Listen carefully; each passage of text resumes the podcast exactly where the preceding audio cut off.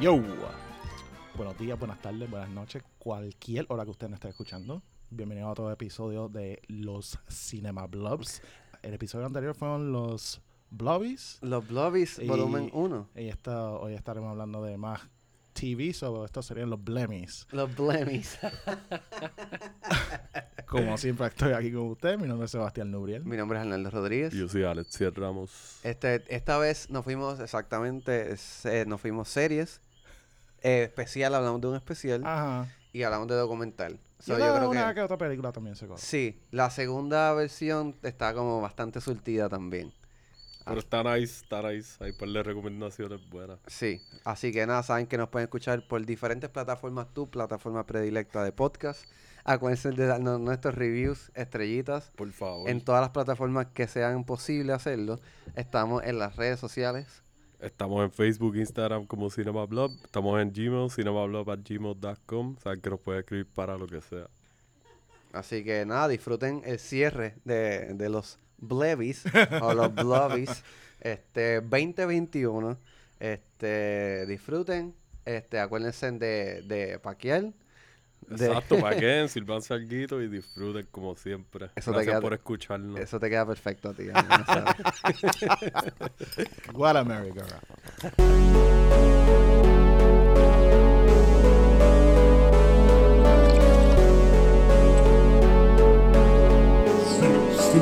Cinema. De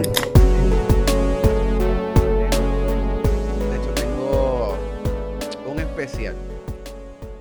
Ya, ya yo sé lo que tú vas a decir y yo también lo iba a mencionar. Sí. Dilo tú. El de Inside. Yeah, of course. Es que cabrón, honestamente, honestamente estaba debatiendo.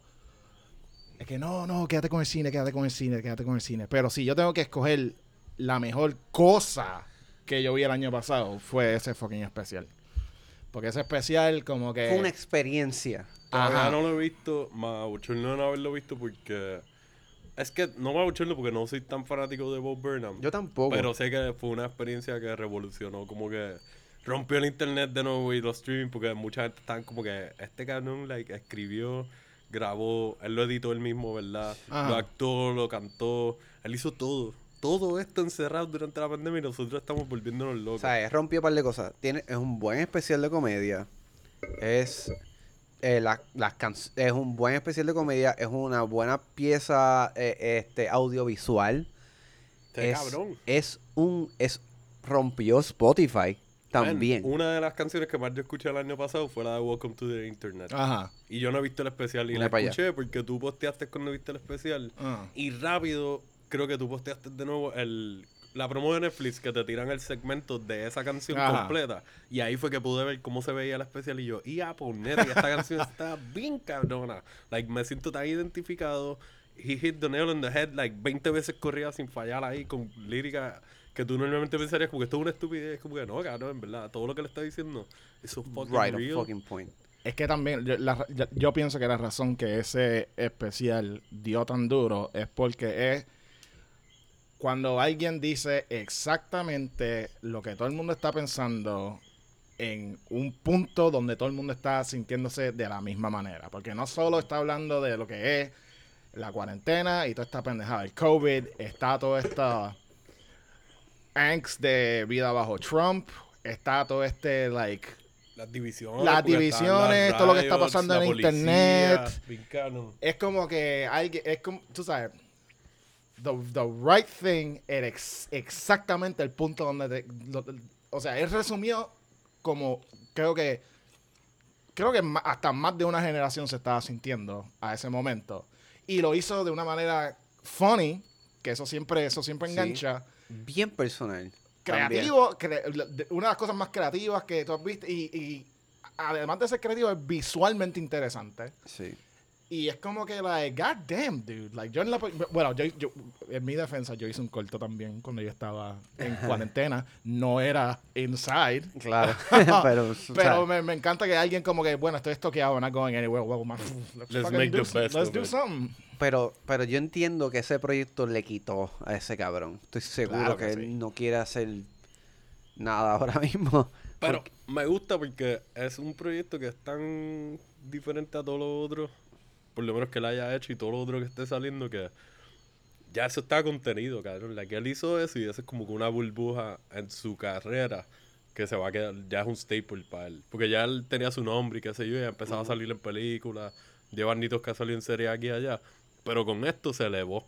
Y es alguien que, like, yo le he visto a él estar entre medio de comediantes, like, yo, ve- yo lo he mencionado antes, yo veía mucho The Green Room con Paul Provenza, creo que era, que era un show de Showtime o Cineman's. Ah, sí, sí, que, que salió en, ahí en los festivales Ajá. de Toronto de comedia o whatever, tenían este setup de todos estos comediantes simplemente jangueando y hablando. Mm. Y este tipo está entre medio de leyendas. Like, creo que estaba en un episodio con Paul Mooney, Jim Jeffries, Janine. Garofalo yo creo que estaba, like, había una mezcla, Patrice O'Neill estuvo yo creo que en ese también, y era como que él estaba tan, tan, tan su... Se ganó mi respeto viendo eso y ahora cuando salió este especial es como que, like, dude, you cemented your status Sí. dentro de la comedia y del entretenimiento. Yo hecho, no sabía, yo no, per- per- te mía, preocupes. I'm sorry, pero yo no sabía que él iba a llegar a donde él está ahora, porque yo me acuerdo, yo vi especiales de él de comedia, que él ya estaba haciendo especiales en Comedy Central. Sí, yo me acuerdo los Comedy Central Presents de media hora. de- Ajá, Comedy Central Presents media hora, y él todavía no se había graduado de high school. Sí, Y es, una bestia. O sea, Ajá. el tipo es smart as fuck. Creo que tiene muchos issues también. Ah, la Pero- mayor- yo creo que todos los comediantes. Exacto. Y, y me gustó que los plasmó y los dejó ahí como que, mira, cabrones, ¿sabes? Mira esto que estoy haciendo. Yo no sé qué estoy haciendo. Ajá. Me gusta lo que estoy haciendo, pero a mi madre la estoy pasando bien mal. y, y yo no quiero volver a hacer esto en mi vida. O sea, todo esto se ve en, el, en, el, en, en este, en este especial. Y me encanta. eh, Por eso es como, es un, lo que tú estás viendo es un proceso creativo en desarrollo. Mm. Pero, pero bien curado. Pero tú ves todo el crical después como que... Y hasta el crical se ve artsy, cabrón. Ajá. Como que... Y el contraste que tienes Damn. también de ustedes que pues, como yo, pues saben un poco más de stand-up y qué sé yo, por si alguien está escuchando y no lo siguen, tú sabes cómo funcionan usualmente los comediantes, el hecho de que su material es para performer. Y yo escuchaba a muchos comediantes en podcast y en entrevistas hablar durante pandemia de que empezó como que, mira, cabrón, like, es bien raro hacer un show streaming para 100 personas después de estar haciendo show para 5000 personas y que sé Sí. yo, y no están ahí, so, tú estás como que en un cuarto con un par de gente y como que eh, no es la misma energía y qué sé yo. Y este cabrón hizo algo que normalmente, si fuera un show en vivo, they tour around for two, three years, maybe, dependiendo Claro, de quién probando. sea, probándolo y eliminando grasa y añadiendo chistes nuevos que funciona, cambiando desde lo más estúpido, palabras, cómo vas a pronunciar las palabras, el timing y todo. Y él lo hizo de que, no, cabrón, esto es like, esta es la que hay. O sea, esto tú, fue lo que yo hice. tú ves y, like, especiales como uno, ¿sabes? Por decir un nombre, este, probablemente no sea el mejor nombre, este, Louis C.K. Y tú ves una Whoa, whoa, naturalidad. sir. Whoa, mala tranquila. Wow, wow, sir. We don't do that around here. Pero tú ves la naturalidad de su, de su, de su set Ajá. y tú piensas que él está conversando eso, que cosas que se le ocurren. Pero toda esa mierda, hasta la reacción más mínima está ensayada, Ajá, ¿entiendes? ya. Y aquí es bien diferente porque es como, tú no tienes nada probado, cabrón. Es como, eh, eh, tú vas a soltar eso y Ajá, él tiene que haber practicado obligado para grabarse o varios takes aquí Claro, allá. Pero claro. no es lo mismo tú practicarlo con otra gente que te den el feedback ahí versus tú decir, ok, tengo que ser bien selectivo de a quién yo le puedo enseñar esto ahora, Sí. remoto, y ver qué funciona o ver qué yo saco del feedback de ellos. Y, ok, esta toma me gustó, pero lo que esa persona me dijo es verdad, so, déjame grabarlo de nuevo. Y es como que te cambia el proceso también, que para él eso debe haberle estado... Sí, tiene una presión bien cabrón y pues está breando con todas las emociones y eso, pero a la misma vez como que maybe eso le ayudó a cambiar su craft y ahora cuando vaya a hacer cosas en vivo y eso como que lo lleve a otro nivel. Y ya la gente va a estar pendiente. Exacto. So, ese especial, este, di el nombre del nombre de nuevo que Inside. Inside. Que, by the way, by the way. De no- Bo. Bo Burnham. Yo no sé si tú has visto el merch.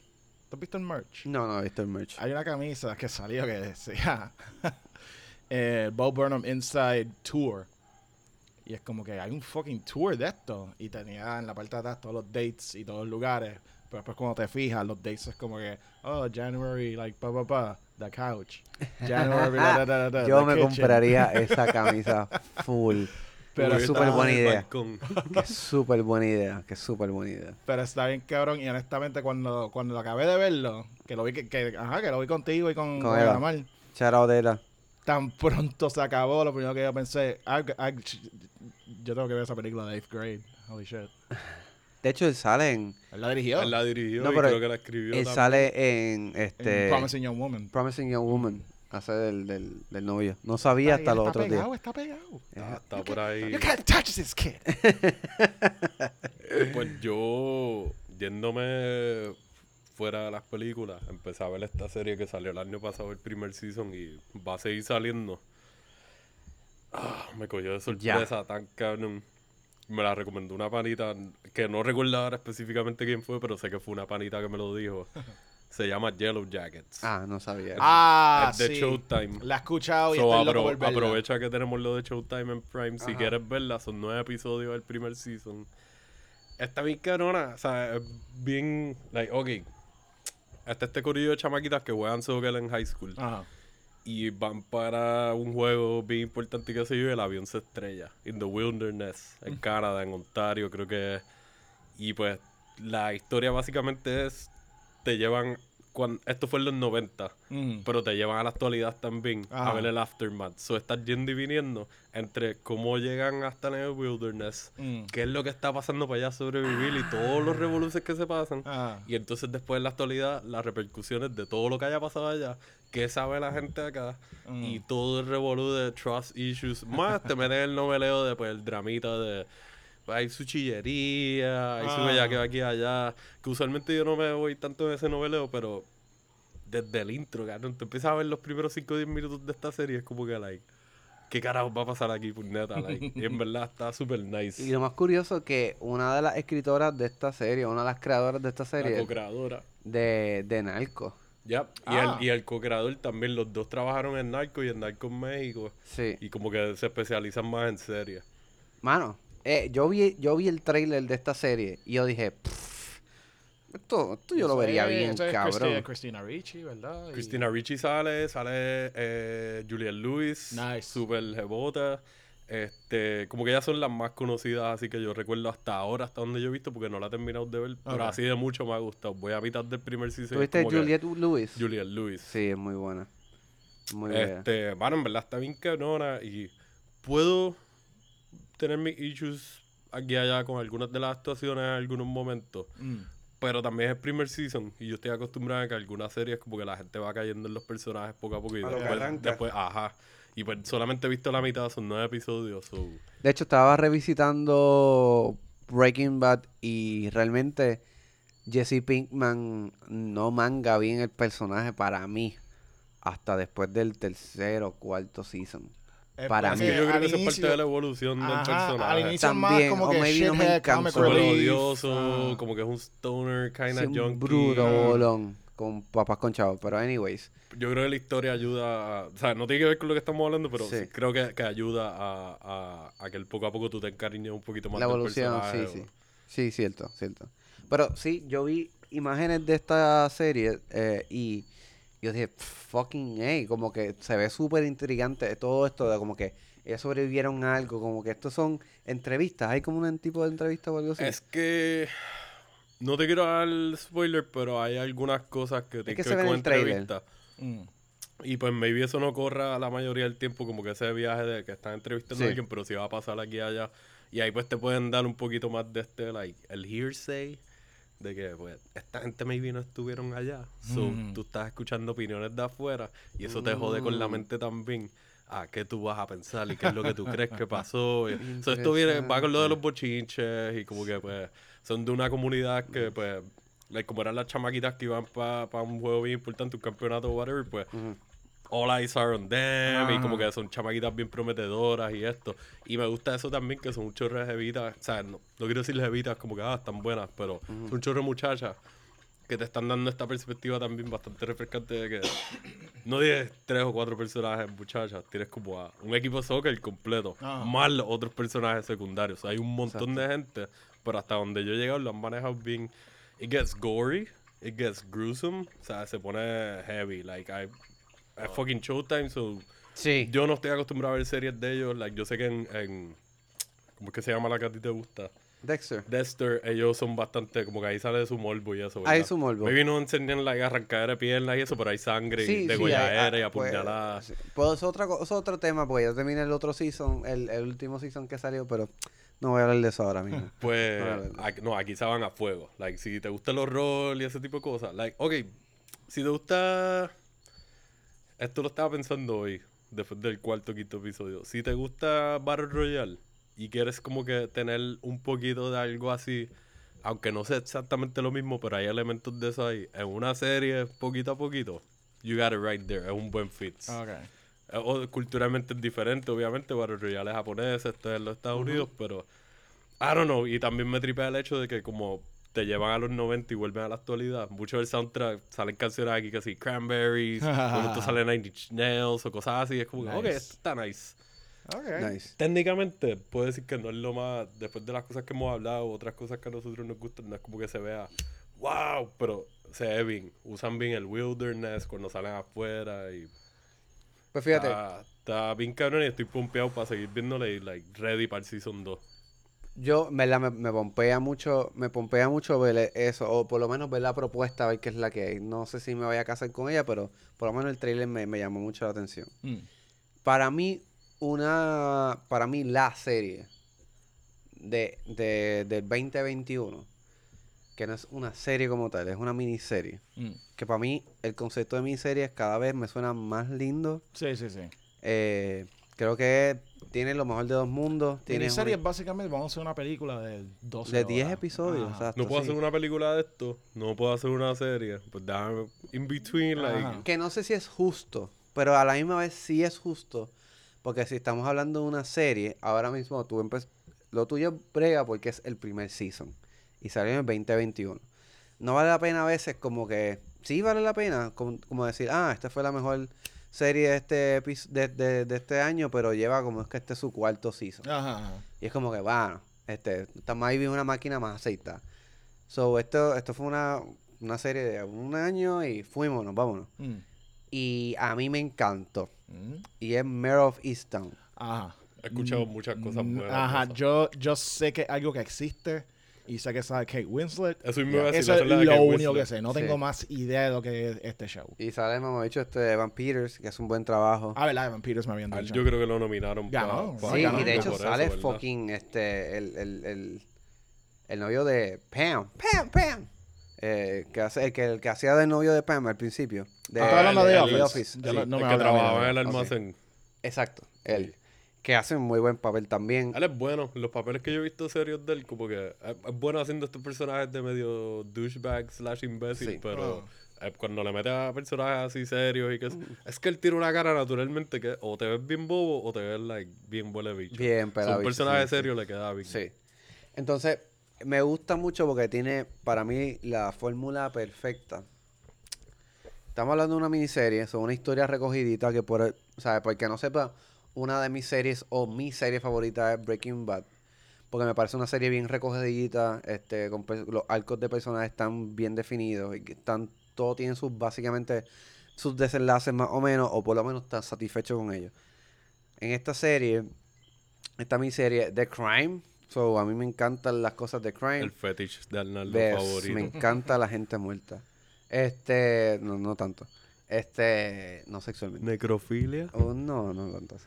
No, este, y, y es, es un East Town, es un town bien chiquito, so, es como que todo el mundo se conoce, este, Kate Winslet hace de, un, de una detective, o sea, y aquí toda la comunidad se, se conocen, de momento hay un asesinato de alguien que todo el mundo conoce, y es como que, ¿quién carajo fue? Ah. y cómo se empieza a resolver todo lo que me gusta, lo que es bien efectivo de la serie, además del guion que está genial, los actores que son muy buenos, es que como es una ciudad pequeña, es como un pequeño mundito completamente definido, Mm. que tú te, te puedes hasta memorizar las calles. Ah, por aquí está el comadito.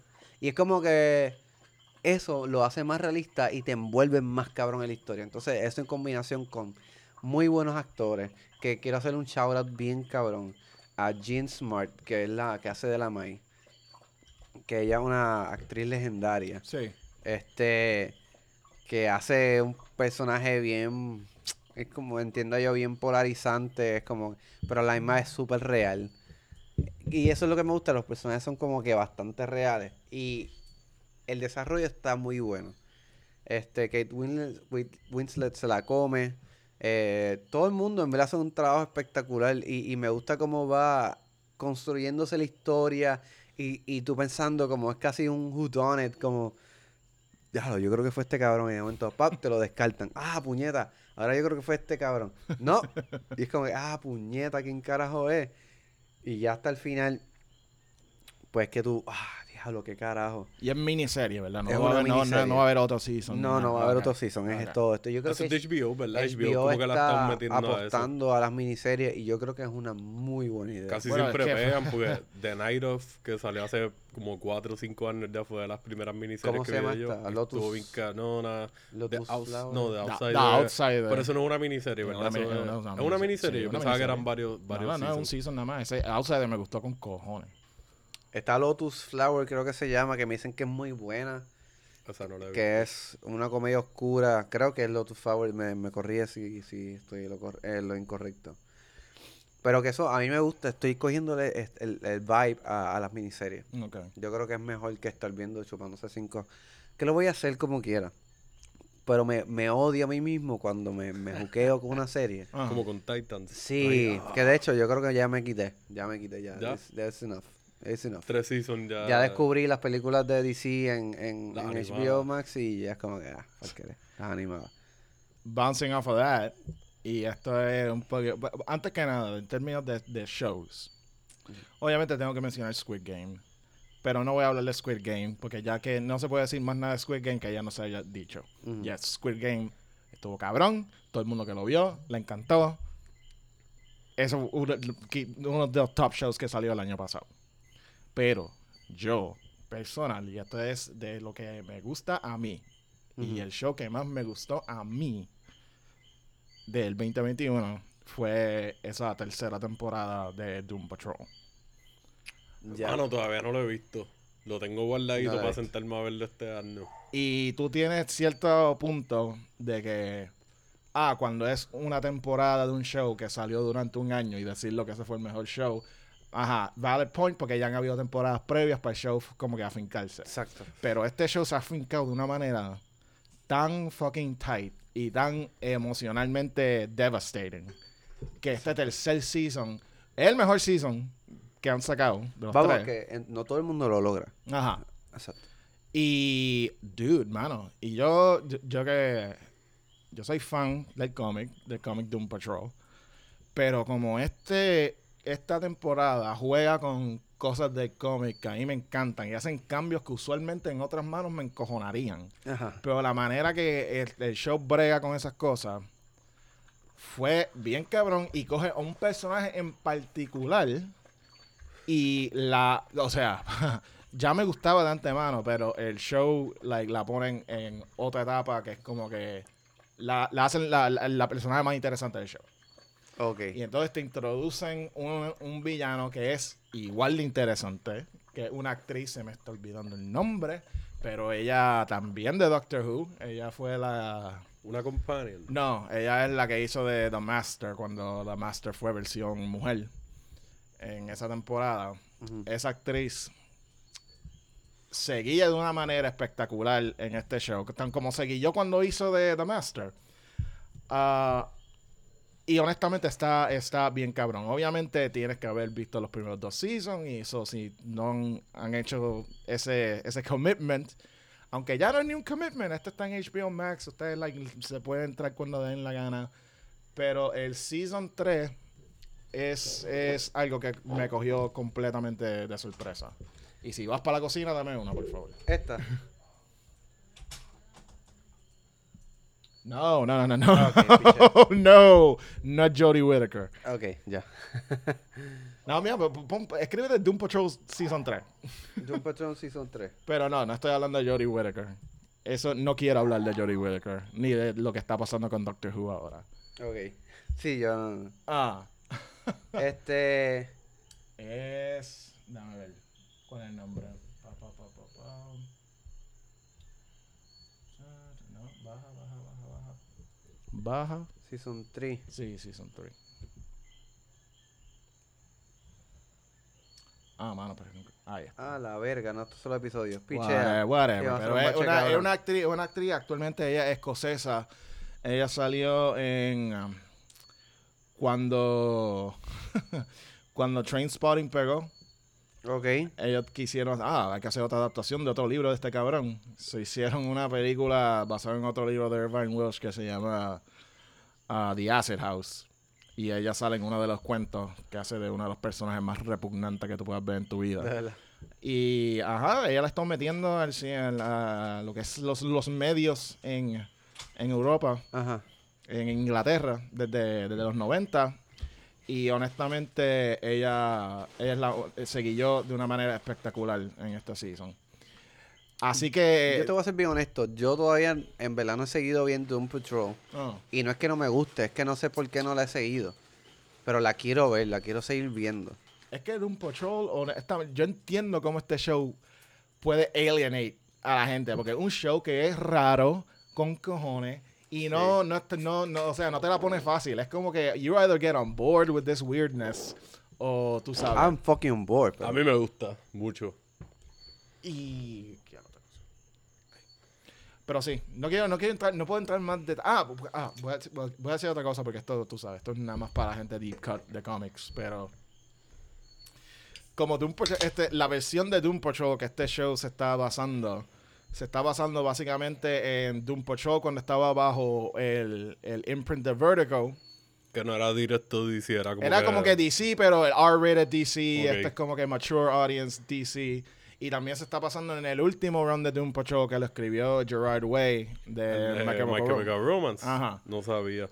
So, está cogiendo elementos de Vertigo, incluyendo personajes de otros autores. So, hay personajes de Neil Gaiman que aparecen. No quiero mencionar quiénes son, pero... Yo creo que yo sé por lo menos uno de ellos. Ajá, sí, sí. que tú sale eres- desde el primer season, si no me equivoco. En el primer season sale uno, pero salen dos en el tercero. Y bueno, actualmente salen tres. Holy shit. Yeah. Ah, pero el punto es que si tú eres, tú eres fan de esa era de, de los cómics de, de por lo menos de- del British Invasion que pasó en los cómics en los 80 y en los 90, hay un montón para ti aquí. Y también los elementos que trajo Gerard Way lo están implementando de una manera bien interesante. Esto fue, maravilla te interrumpa. Él empezó a trabajar en esto antes de hacerlo de Umbrella Academy. Porque yo sé que eso es de un Mm. cómic que él hizo con alguien más. Bueno, él, él escribió no Umbrella sé si Academy antes, de que trabajara en Doom Patrol. Antes de escribir Doom Patrol, Ok. sí. Porque Que ya por lo menos, pues, él como que tenía su base, había trabajado un Sí. ratito y se metió a esto otro. Y antes, antes, de, él- antes de él hacer My Chemical Romance, él era intern en DC Comics. No sabía. Entonces, sí, es que, hermano, por eso es que me encanta to- todas las nenas. Cuando My Chemical Romance was big, todas estas nenas, like, ay, Dios mío. And I'm like, mano, that's the biggest dork you can possibly imagine. Nerd. Nerd. Pero, mano, uh, yeah. Yo lo voy a uh, meter. Yo lo voy a meter a Doom Patrol. A mí me gusta, me tengo que poner al día. Pero sí. me gusta mucho la serie. Y es, es de estas series que, de las pocas que he tenido la disciplina de. I'm not gonna binge it. La voy a terminar poco a poco porque me encanta. Y siempre tengo mis momentos como que, ok, déjame sentarme ahora. Dos o tres episodios, maybe. Dos. Y ya. Y sigo viéndola después.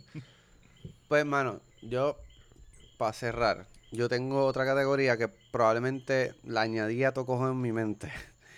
Eh, yo creo que Alexiel tendría una, pero ya sé, yo creo que se- ya se habló dos veces de ella. Es, pero es un documental que vi, que me, que me encantó. Y es el documental de Val. Ajá, De no lo he visto, no lo he visto porque sé que sé lo que me va a hacer ese You're documental. gonna fucking Yeah. cry. Me parece un documental único en la existencia porque estamos hablando de un, de un actor que para mí fue bastante bueno. No sabía cuán bueno era. Y, y no sé cuán bueno es por las películas que es, sino por lo que vi en este documental. Este, este tipo trabajó en, en- o sea, él, actor de, de teatro. Ajá. Y él empezó con hacer obras de teatro con Sean Penn, con este cabrón, Robert Downey Jr. creo que era, no me acuerdo con quién carajo era. El punto es que lo curioso de esto es que este viene de una familia bien de California, de cierta manera, o empezaron a criarse en California. Y los hermanos, porque son varios hermanos, había un hermano, eran bien creativos todos.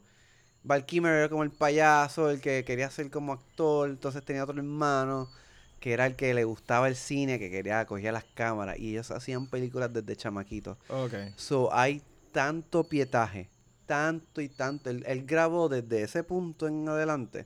O sea, tiene pietajes del hermano y después él pasa a grabar todo.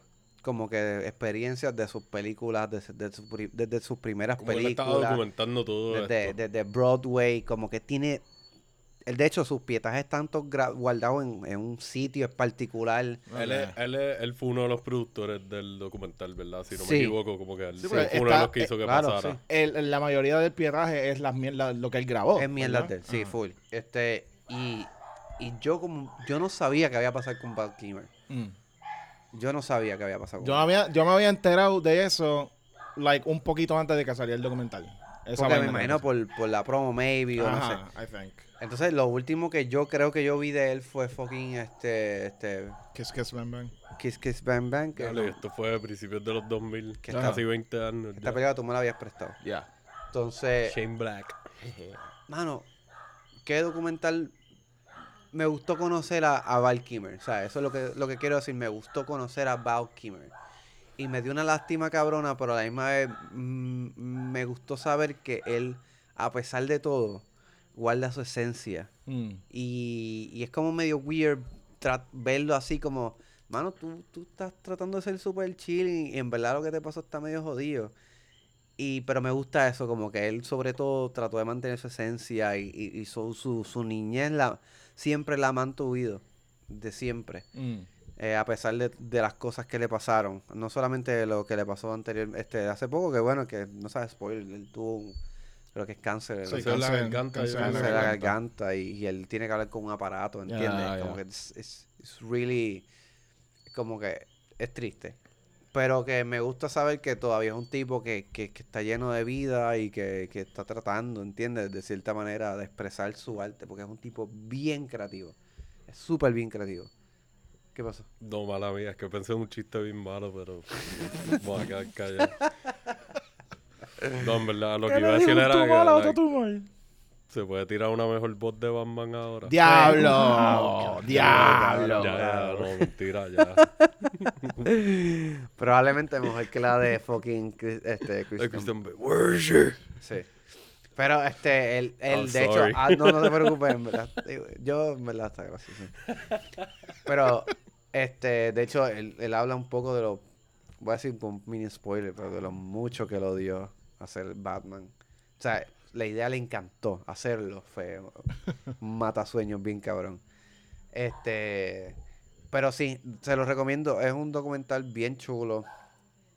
Como que ver la trayectoria de él, ver como que un tipo good looking, pero a la misma vez tenía como que esta personalidad bien magnética y, y tenía este carisma y este talento tan cabrón y tenía pues su este niño todavía vivo, el payaso habló de, de trabajar con el héroe de su vida que era este Marlon Brando, este Ah, que ellos trabajaron. eh, eh, Ah, la peor experiencia. mira, mira. Sí, fue la peor- fue la peor para que él. diga- me imagino que él habla de eso, de que, Sí, like, full. ellos no se llevaban. Tengo entendido que ellos durante la producción de esa película, como que ellos tenían su fricción, y entonces tenían cada cual fricción con el director. Ah. ¿No has visto el documental de. De ¿Cómo es que se llama? Ah, Richard Stanley. Sí, uh, Paradise, Paradise Lost. Habla, Hablan mucho de eso ahí, de, de como que todos los problemas. sí, este ahí no tocan tanto. Sí, es que me imagino que también, o sea, no creo que se haya querido ir por la tangente de como que lo voy a tirar la mala Brando, whatever. como que está hablando uno de tus De héroes. hecho, lo único, lo más que enseña es una escena bien chula de ellos dos. Bueno, esa es una, esa es una perspectiva. That's, a, Claro. that's a way to put it, Pero yo recuerdo haber escuchado de, de él cuando él limita a Brandon en la película como tal. Ajá. Que eso, él actually like, tirándole puya, like, por joder, como que haciendo la vocecita y los cachetes y como que, like, diablo, cabrón. Ale, so petty. Y él era así, cabrón, como que. Y, me gustaba que él, habla- él hablaba, él hablaba bien claro, como que decía el director: Mira, yo no voy a hacer esta mierda. Esto está súper pangoleado. Esto tú no me estás dando un motive. Como que tú estás haciendo. Estás, estás haciendo un mal patrón. Lo que está. ¡Ah! Está gritando. Y yo no. ¿Sabes qué? Y yo no voy a parar de grabar. Va a decir, ah, túmbame la cámara que no me siento cómodo. No, pues no estamos trabajando, estamos grabando. Yo tengo la cámara y yo tengo que. Yo, yo quiero documentar lo que está pasando. Mm. Así como que el tipo, como que bien. También otra cosa, otra cosa que con factor para pa, cuán problemático él fue en, en, en Island Dr. Monroe. La esposa de él a, ese, en, en ese tiempo, básicamente la, la entrevistaron en un programa y en el programa ella dice que, ah, yo me voy a divorciar de este tipo. Wow. So, ahora él está como Fuck. que, mira, guys, yo tengo que volver para casa porque tengo que bregar con eso. Y New Line es como que, like, papi, no te vas a soltar de este contrato, tú no vas para ningún lado. Ujú. Soy como que, ah, no voy para ningún lado. Ok, dale, pues me voy a quedar. Deja que tú veas cómo me voy a I'm quedar. Ajá, y es como que alguien, otra persona hubiera decidido, ah, vamos a ser profesional, vamos a hacer esto. Like, y él hizo, aquí se acabó la, la profesionalidad. Yo voy, yo voy a joder ahora. Wow. I mean, técnicamente hizo lo que muchas personas quisiéramos hacer con jefes que te están poniendo en situaciones así cómodas. Full. Fuck this, ok, ¿tú quieres que yo trabaje? Pues yo voy a trabajar como a mí me salga los cojones. Exacto. ¿Tú quieres que yo trabaje? Yo voy a trabajar, dale. Exacto. Yo no voy a salir de mi trailer hasta que el lechón ese salga del trailer de él. Pues, pero a pasar de ese, de ese momento dando candela, como Ah. que yo, eh, la, en verdad, la, el documental es, es hermoso. Está en HBO Max, ¿verdad? Está en es Prime. una- Es una En producción Prime. de Sí, Prime. una Ah, ¿verdad? Ellos Prime. lo están no. distribuyendo. Sí, la dinámica de él con su hijo es bien linda. Este, nada, es, es un buen, es un buen proyecto para, no solamente artístico, me parece un buen proyecto para conocer a Val Kimmer. Si no conoces, no conoces nada de la vida como yo, eh, me pareció bien eye-opening y también pues una, vi- un vistazo más adentro a unas cuestiones de la industria, por la, pues, por la cámara que él tenía, que siempre se llevaba. Eh, me parece un overall es un buen documental, es un muy buen documental. Yo lo estoy pichando, honestamente, porque lo, lo he visto. Yo llevo rato ajá, que me pero aparece ahí, que, como que, like- eh, pero ¿sabes qué? Le voy a, le voy a dar el break. Voy a ver, como he estado tratando de ver más documentales y así. Sí. Pues dale, yo- dale en el, dale en el vistazo, de verdad. Yo tengo una Feel Good que fue de- mis favoritas del año pasado.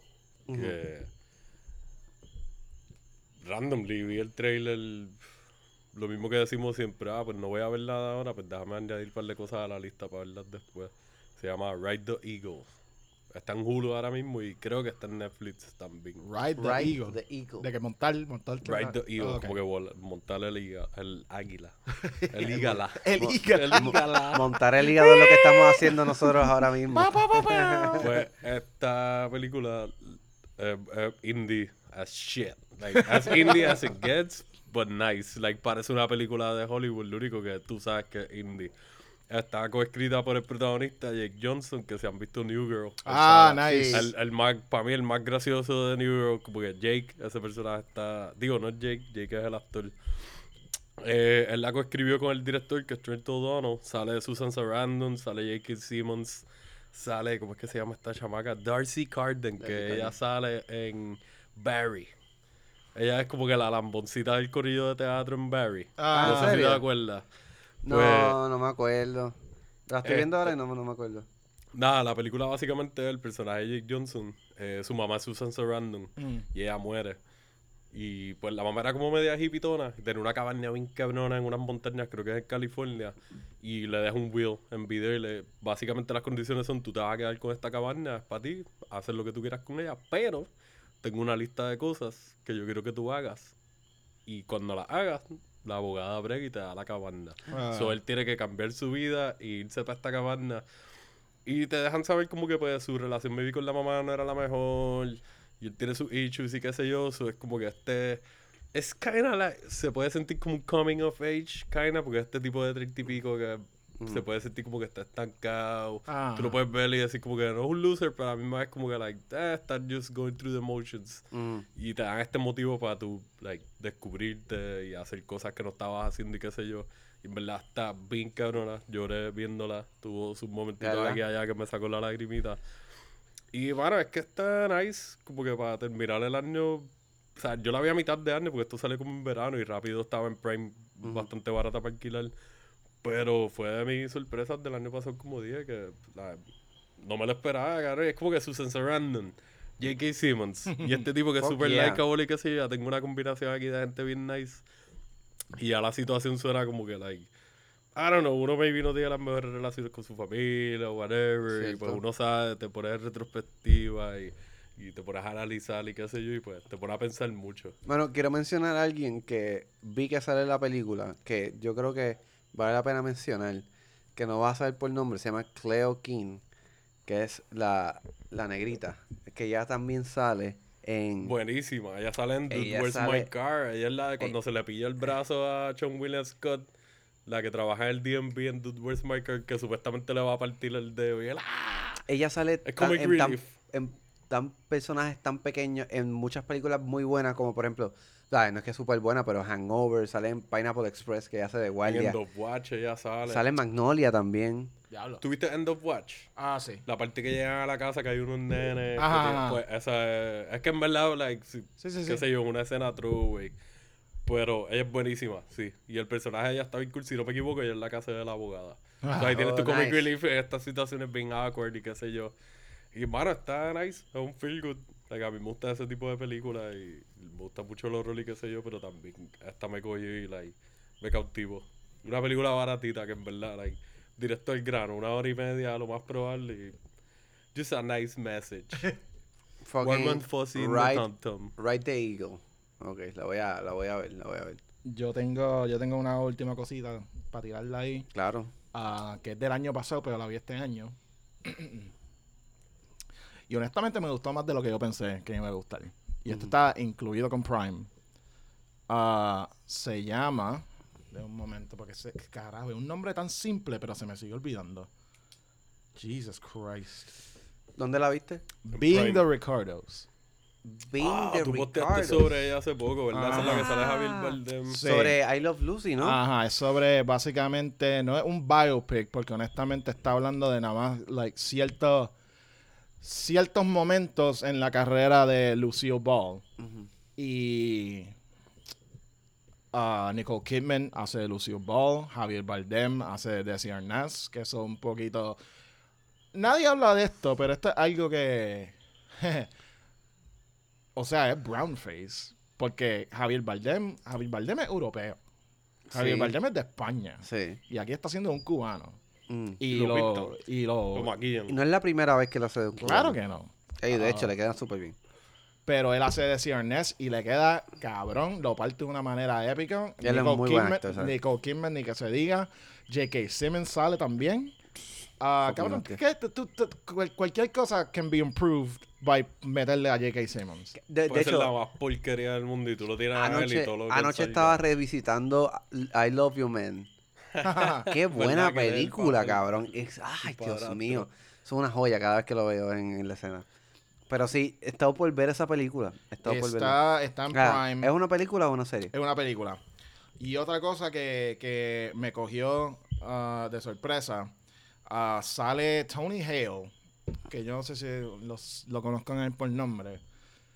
Él es del el más famoso del show este de Arrested Development. Era el bien pendejo de los espejuelos. El que le falta la mano. Ajá, que le falta la Oye, mano. Ese tipo está ahí ya. Ajá, yo solamente lo he visto en comedia. Pero Sí. aquí él está haciendo de, básicamente el showrunner de I Love Lucy. El que, el que buscó a Lucy le dijo, yo te voy a poner a ti en la televisión. Y la cabrón le mete de una manera que me encanta ver cuando, cuando alguien solamente hace comedia y de repente se tira una cosa dramática bien cabrona. Está brutal. Ah, la música está cabrona. Javier Bardem cantando todas estas canciones cubanas es una cosa que se tiene que presenciar. Das, bellísimo. Y encima de eso, ah, está dirigida y Eso- escrita ah, por Aaron Sorkin. Que Aaron Sorkin, yo, en mi opinión, es mejor escritor que director. Pero lo de escritor no se le quita.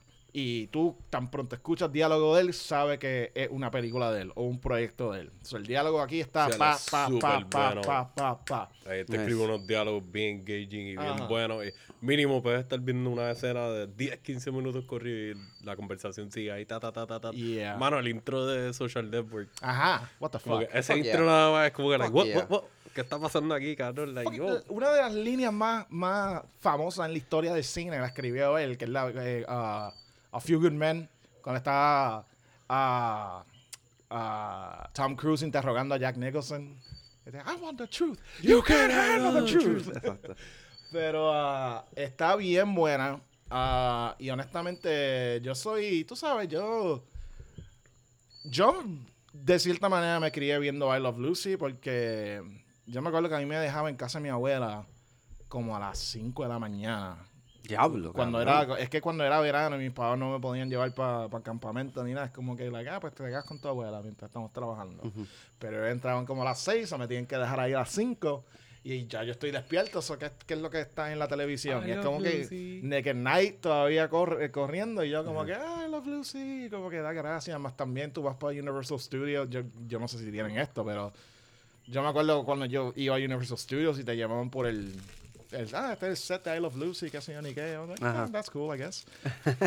Ah, pero también una cosa que lo más que me gustó es que te enseñan cuán fucking importante era este jodido cubano en los 1950 en Estados Unidos. Y este, tú sabes que, y, y yo, este tipo, que es, un músico, es un músico, Sí. se tiene que ir de Cuba, porque básicamente se está, él le está huyendo a los comunistas, Ujú.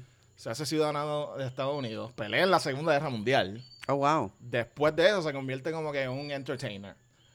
Se conoce a Lucy, se casan y es como que una esta relación mutua de, de, de- de que... Vamos a partir esta Ajá, los dos vamos para la fucking top. Pero más allá que eso, cuando están haciendo el show, este tipo es el que se le ocurre, hay, hay, tiene que existir una manera de grabar este show que no interrumpamos la vista de la audiencia. Y esa mierda de tener tres cámaras, una acá, otra acá y otra acá, Lo para dejar espacio sitcom. para que la audiencia Se puede vea. decir que es el, el La ma- nacimiento el del sitcom. Three point, three point camera, que eso Yeah. es como se ha grabado todos los sitcoms, like, forever. Ujú. Se lo inventó él. Full. That's, eso yo no lo sabía. Yo tampoco, eso está cabrón. Quiero recomendar un episodio de un podcast de la industria que es argentino, que habla, tiene un episodio, se llama Risa Enlatada, y habla sobre la historia del sitcom. Nice. Eh, y obviamente habla sobre eso. Y, y es muy bueno, so, se lo recomiendo. Es la industria, eh, podcast argentino, está bueno. Y yo me la quiero ver esta película. Está en Prime, está en gratis porque está inclu- es una producción Sí, de una Prime. producción de ellos. Y no, no, no quisiera decir que es un feel good movie, pero like it's a good movie. y honestamente, like, uh, mano, Javier Bardem, mano, yo quiero más Javier Bardem en mi vida. Es fucking hostia ese Fucking cabrón. Marvel, haz, haz lo correcto y ponle Doctor Doom. Cinema